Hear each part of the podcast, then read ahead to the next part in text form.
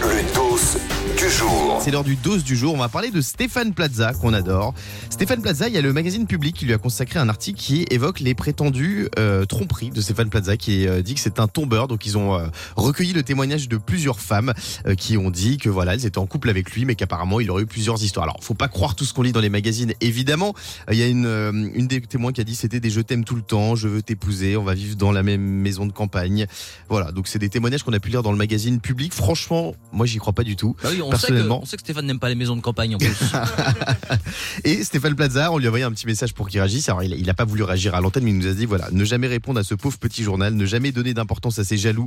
Moi, je me contente de rendre les gens heureux. Est-ce que vous croyez ce que vous lisez dans la presse People? Moi, personnellement, j'y crois pas du tout parce que Stéphane Plaza, c'est un des animateurs les plus populaires, les plus bankable en France. Et c'est facile d'aller parler dans la presse People, évidemment sous couvert d'anony- d'anonymat, d'aller raconter n'importe quoi sur un tel ou un tel. Donc, moi, personnellement, je n'y crois pas du tout. Qu'est-ce que vous en pensez, les amis? Fabien bah, moi, de toute façon, je vais dire, ils inventent tout le temps. Ils inventent pour vendre. Tu prends une star, t'inventes un truc dans le titre de l'article, tu mets un point d'interrogation et c'est réglé. Exemple.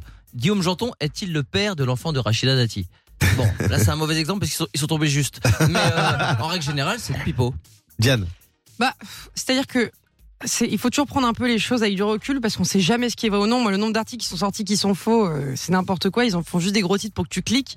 Maintenant, même si c'était une part de vrai, je parle pas de cette histoire, mais en général, ça reste de l'ordre du privé.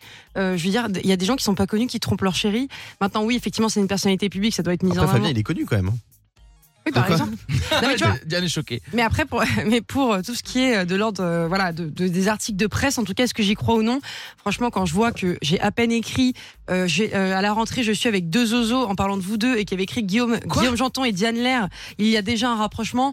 Tu vois, c'est n'importe quoi. Enfin, la phrase n'avait aucun sens avec avec C'est vrai que c'était une belle info média. Je l'ai accroché chez moi cet article. Non, mais j'ai pas du Ta tout. mère était fière, je crois.